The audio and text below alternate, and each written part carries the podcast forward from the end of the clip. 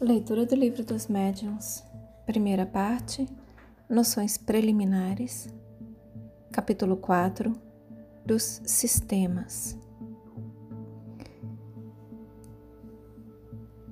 Item 36 Quando começaram a produzir-se os estranhos fenômenos do Espiritismo, ou dizendo melhor, quando esses fenômenos se renovaram nesses últimos tempos, o primeiro sentimento que despertaram foi o da dúvida quanto à realidade deles e, mais ainda, quanto à causa que lhes dava origem.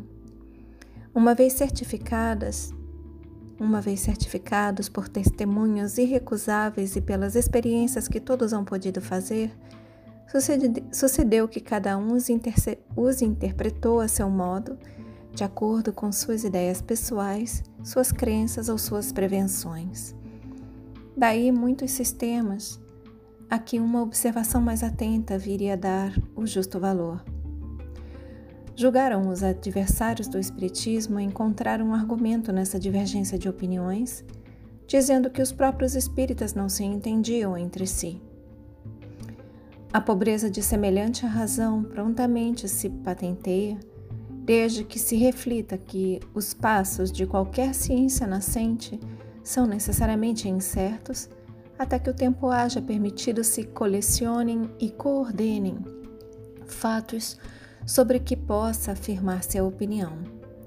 À medida que os fatos se completam e vão sendo mais bem observados, as ideias prematuras se apagam e a unidade se estabelece, pelo menos com relação aos pontos fundamentais, se não a todos os pormenores.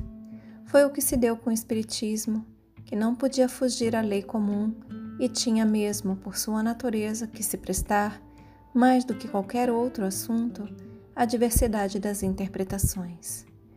Pode-se, aliás, dizer que a esse respeito ele andou mais depressa do que outras ciências mais antigas, do que a medicina, por exemplo, que ainda traz divididos os maiores sábios. Item 37 seguindo metódica ordem, para acompanhar a marcha progressiva, eu vou reler o item 36. Item 36. Quando começaram a produzir-se os estranhos fenômenos do Espiritismo, ou dizendo melhor, quando esses fenômenos se renovaram nestes últimos tempos, o primeiro sentimento que despertaram foi da dúvida quanto à realidade deles e, mais ainda, quanto à causa que lhes dava origem. Uma vez certificados por testemunhas irrecusáveis e pelas experiências que todos hão podido fazer, sucedeu que cada um os interpretou a seu modo, de acordo com suas ideias pessoais, suas crenças ou suas prevenções. Daí, muitos sistemas a que uma observação mais atenta viria a dar o justo valor. Julgaram os adversários do Espiritismo encontrar um argumento nessa divergência de opiniões, dizendo que os próprios espíritas não se entendiam entre si. A pobreza de semelhante razão prontamente se patenteia, desde que se reflita que os passos de qualquer ciência nascente são necessariamente incertos, até que o tempo haja permitido se colecionem e coordenem os fatos sobre que possa afirmar sua opinião. À medida que os fatos se completam e vão sendo mais bem observados, as ideias prematuras se apagam e a unidade se estabelece, pelo menos com relação aos pontos fundamentais, se não a todos os pormenores. Foi o que se deu com o Espiritismo, que não podia fugir à lei comum e tinha mesmo por natureza que se prestar, mais do que qualquer outro assunto, à diversidade das interpretações. Pode-se, aliás, dizer que a este respeito ele andou mais depressa do que outras ciências mais antigas, do que a medicina, por exemplo, que ainda traz divididos os maiores sábios. Item 37. Seguindo metódica ordem, para acompanhar a marcha progressiva das ideias, convém sejam colocados na primeira linha dos sistemas os que se podem classificar como sistemas de negação, isto é, os dos, os dos adversários do Espiritismo. Já lhes refutamos as objeções na introdução e na conclusão de O Livro dos Espíritos, assim como no volumezinho que intitulamos O que é o Espiritismo. Fora supérfluo insistir nisso aqui.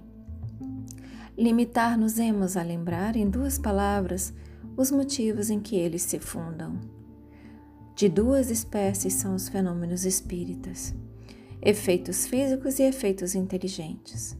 Não admitindo a existência dos espíritos, por não admitirem coisa alguma fora da matéria, concebe-se que neguem os efeitos inteligentes. Quanto aos efeitos físicos, eles os comentam do ponto de vista em que se colocam e seus argumentos se podem resumir nos quatro sistemas seguintes. Novamente, quanto aos efeitos físicos, eles se comentam do ponto de vista em que se colocam e seus argumentos se podem resumir nos quatro sistemas seguintes. 38. Sistema do charlatanismo. Entre os antagonistas do Espiritismo, muitos atribuem aqueles efeitos ao embuste, pela razão de que alguns puderam ser imitados. Novamente, Sistema do charlatanismo, item 38. Entre os antagonistas do Espiritismo, muitos atribuem aqueles efeitos ao embuste, pela razão de que alguns puderam ser imitados. Segundo tal suposição, todos os espíritas seriam indivíduos embaídos e todos os médiums seriam embaidores, de nada valendo a posição, o caráter, o saber e a honradez das pessoas. Se isto merecesse resposta, diríamos que alguns fenômenos da física também são imitados pelos prestigiadores, o que nada prova contra a verdadeira ciência. Demais, pessoas há cujo caráter afasta toda suspeita de fraude e preciso é não saber absolutamente viver e carecer de toda a urbanidade para que alguém ouse vir dizer-lhe na face que são cúmplices de charlatanismo. Num salão muito respeitável, um senhor que se dizia bem educado, tendo-se permitido fazer uma reflexão dessa natureza, ouviu da dona da casa o seguinte: Senhor, pois que não estáis satisfeito, à porta vos será restituído o que pagastes. E com um gesto lhe indicou o que de melhor tinha a fazer. Dever-se-á por isso afirmar que nunca houve abuso? Para crê-lo, fora mister admitir-se que os homens são perfeitos. De tudo se abusa, até das coisas mais santas. Por que não abusariam do Espiritismo? Porém, o mau uso que de uma coisa se faça não autoriza que ela seja prejulgada desfavoravelmente. Para chegar-se para chegar-se à verificação, que se pode obter de boa fé com que obram as pessoas, novamente, para chegar-se à verificação que se pode obter da boa fé com que obram as pessoas, deve-se atender aos motivos que lhes determinam o procedimento. O charlatanismo não tem cabimento onde não há especulação. Sistema da loucura, item 39. Alguns por condescendência, concordam em pôr de lado a suspeita de embuste. Pretendem então que os que não iludem são iludidos e que equivale a que equivale a qualificá-los de imbecis. Quando os incrédulos se abstêm de usar de circunlóquios, declaram pura e simplesmente que os que creem são loucos, atribuindo-se a si mesmos desse modo e sem cerimônias o privilégio do bom senso.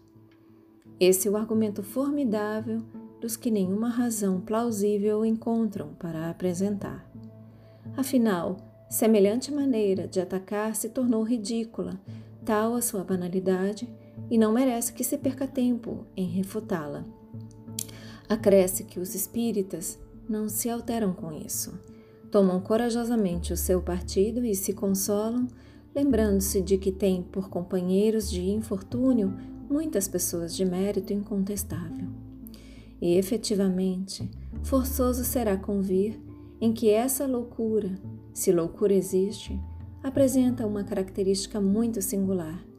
Há de atingir de preferência a classe instruída, em cujo seio conta o Espiritismo, até ao presente, a imensa maioria de seus adeptos. Se entre estes algumas excentricidades se manifestam, elas nada provam contra a doutrina, Do mesmo modo que os loucos religiosos nada provam contra a religião, nem os loucos melômanos contra a música, ou os loucos matemáticos contra a matemática. Todas as ideias sempre tiveram fanáticos exagerados, e é preciso se seja dotado de muito obtuso juízo para confundir a exageração de uma coisa com a coisa mesma. Para mais amplas explicações a este respeito, recomendamos ao leitor a nossa brochura, O que é o Espiritismo e o Livro dos Espíritos. Ver introdução, parágrafo 15.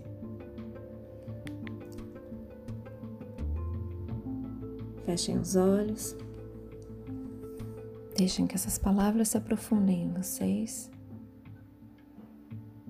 Assumam a intenção de contemplar por mais algum tempo sobre essas palavras.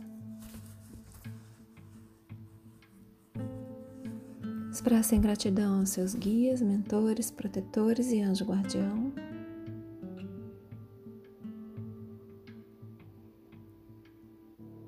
Agradeçam a si mesmos pela continuidade na leitura. Expressem gratidão a Deus. E eu também agradeço a vocês pela oportunidade. Boa noite. Namastê.